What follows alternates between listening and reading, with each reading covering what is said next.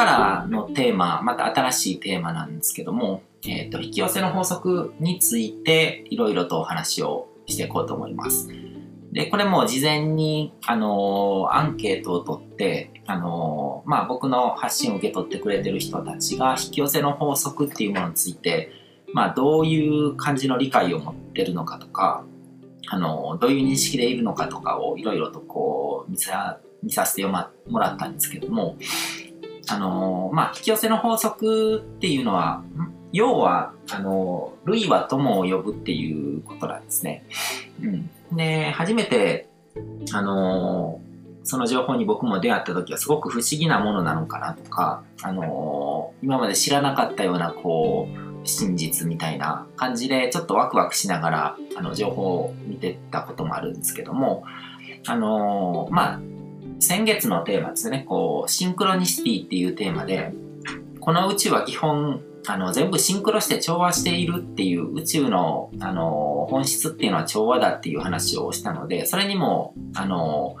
まつわる話というか、あの、抽象度を上げると、ほぼ同じことを言ってるんですね。なんで引き寄せが起こるのかとか、そういうことを考えても、あの、宇宙の本質が調和だからだっていうことがまず言えると。うん。で、宇宙の中で、あの物質が濃い場所と薄い場所っていうのができるんですね。宇宙っていうのは、こ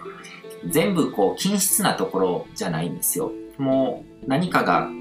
あの、濃い、濃く集まってる場所もあれば、薄く集まってる場所もあるっていう、あの、そういう性質を持ってて、で、まあ、わかりやすいのがその物質ですよね。だから、薄い場所、物質が薄い場所には真空とか、あの、まあ、ダークマター、みたいなものがあって、まあ、ダークマターの正体とかもその科学的にまだ解き明かされてはいないんですけども、あるって言われてるものなんですけども、とその物質が濃い場所にはこう銀河っていうものが生まれて、その中に星とかがあるわけですよね。うん、で、宇宙にはそういう偏在性っていう性質があって、あのまあ、偏って存在してるわけですね。すべてがこう均質にあるわけじゃなくて、何かしらがこう偏って存在するっていうあの性質を持ってると。で、それを分かりやすくこう表現してるのが、こう、類は友を呼ぶっていうことわざだと思うんですけども、うん、この言葉に結構その引き寄せの法則とかその宇宙のその、まあ、性質、法則性とかっていうものの本質が意外に結構詰まってるのかなって思うんですけども、で、物質とエネルギーっていうのは、エネルギー、まあエネルギーっていうのは情報って言ってもいいと思うんですけども、それは同質だっていうことがあの相対性理論の中で言われてて、あの、まあ物質を紐解いけば、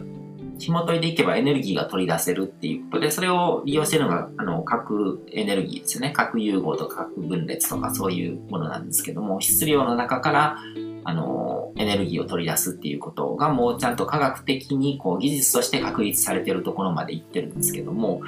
あの、まあ、最先端の物理学の中で、前回もちょっと物理学の話があって、ちょっと理系が苦手な人にはちょっとしんどい話になるかもしれないですけども、あの、超弦理論、まあ、超紐理論っていうのがあって、あの物質のこう細かくこう分けて分けて見ていったときにまあ、昔はあの原子っていうのが最小の粒だって言われてたけども、実は原子にも電子核、あの電子と原子核っていうものがあって、そういう素粒子っていうものがあって、で、さらにその粒子も細かく見ていくと、あの、分解していけるっていうことが分かってきてるんですね。原子自体もものすごく小さな粒なんですけども、あの、原子核ってどのくらい、あの、原子と比べてちっちゃいかっていうと、原子っていうものが、まあ、あのー、学校のグラウンドですよね。運動場のグラウンドぐらいの大きさとしたら、その真ん中に置いた1円玉ぐらいが原子核だって言われてて、で、それ以外の部分何があるかっていうと、もうほぼ真空で何もない。で、電子が塵のようにこう飛び回ってるっていうものなんですけども、で、その1円玉の中も細かく見ていくと、あのー、いろんなこう素粒子によって出来上がっていて、で、素粒子の中に、あの、超弦まあ、あの、スーパーストリングっていう、こう、紐状のものがあって、で、その紐の、こう、振動の状態によって、素粒子の種類が決まるっていうことが言われてるんですね。で、振動と言ってもいいし、こう波動って言ってもいいし、その状態の違いによって、で、その素粒子っていうものの種類だけじゃなくて、この素粒子がある状態とない状態っていう、まあ量子の考え方にもなるんですけども、こう、無と有っていうものもその弦の超弦っていうもの、スーパーストリングの状態によって決まってくるっていうことを言ってて、で、その超弦っていうのは、あの、仏教でいうとこの空みたいなものなんですね。うん、で、弦の振動数の状態の中から素粒子っていう U の存在が生まれたりするし、こう、その振動の状態によっては完全に無のこう真空っていう状態が生まれたりすると。で、そういうあの構造になってるんじゃないかっていうことがこう最先端の科学の中で言われてるんですけども、まあ、超弦理論自体はまだ今のところこう解決されてない解き明かされてない問題とかも多くて仮説の段階なんですね。うん、でもあの結構あの見込みがあるというか、いろんな人がこう研究していく中でだんだんだんだん解き明かされていくんじゃないかなって思ってるんですけども、まあ、それがあのスピリチュアルの人たちが言ってるこう波動とかエネルギーの状態とかそういうものとかにもつながってくると思うんですけども、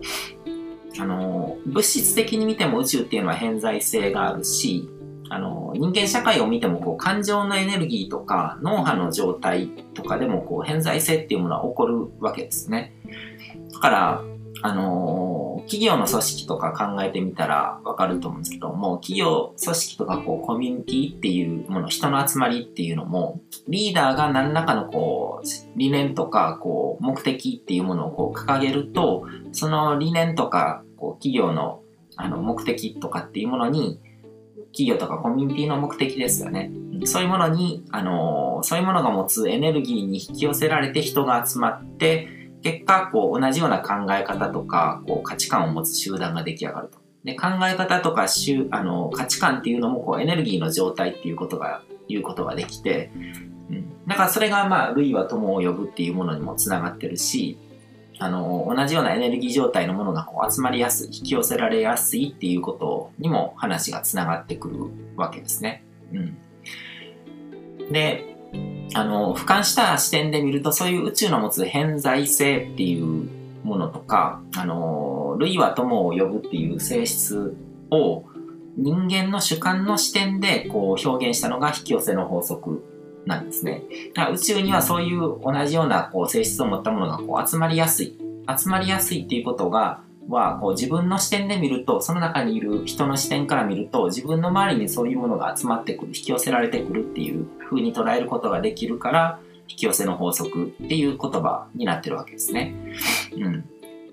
で一口に引き寄せの法則といってもこういろんな抽象レベルで語ることができるからすごく身近なことも話せるし、あの今言ったようなこう宇宙とかこう抽象的な大きなことに関しても言えるのでだからいろんな人がいろんな情報を発信しててこうなかなか本質論にたどり着ける人がいないんですね。うん、ででもこう宇宙の成り立ちとかその僕らが生きてるこう世界がどういう場所なのかっていうことに対するこう理解が深まってくると例えば引き寄せの法則とかでよく言われてるようなこうイメージしたものがそのまま現実になるみたいな100万円のことを考えたら100万円が届いたみたいなそういうサイキックでファンタジーな話っていうのはありえないっていうことはわかると思うんですよね。そういう物理法則とか、当たり前のこう宇宙を動かしてるこう法則とかそういうものを飛び越えたものは起こらない。でも宇宙の性質としてちゃんとこう引き寄せの法則っていうこう偏在性っていう性質はあるっていうことが言えると思うんですけども、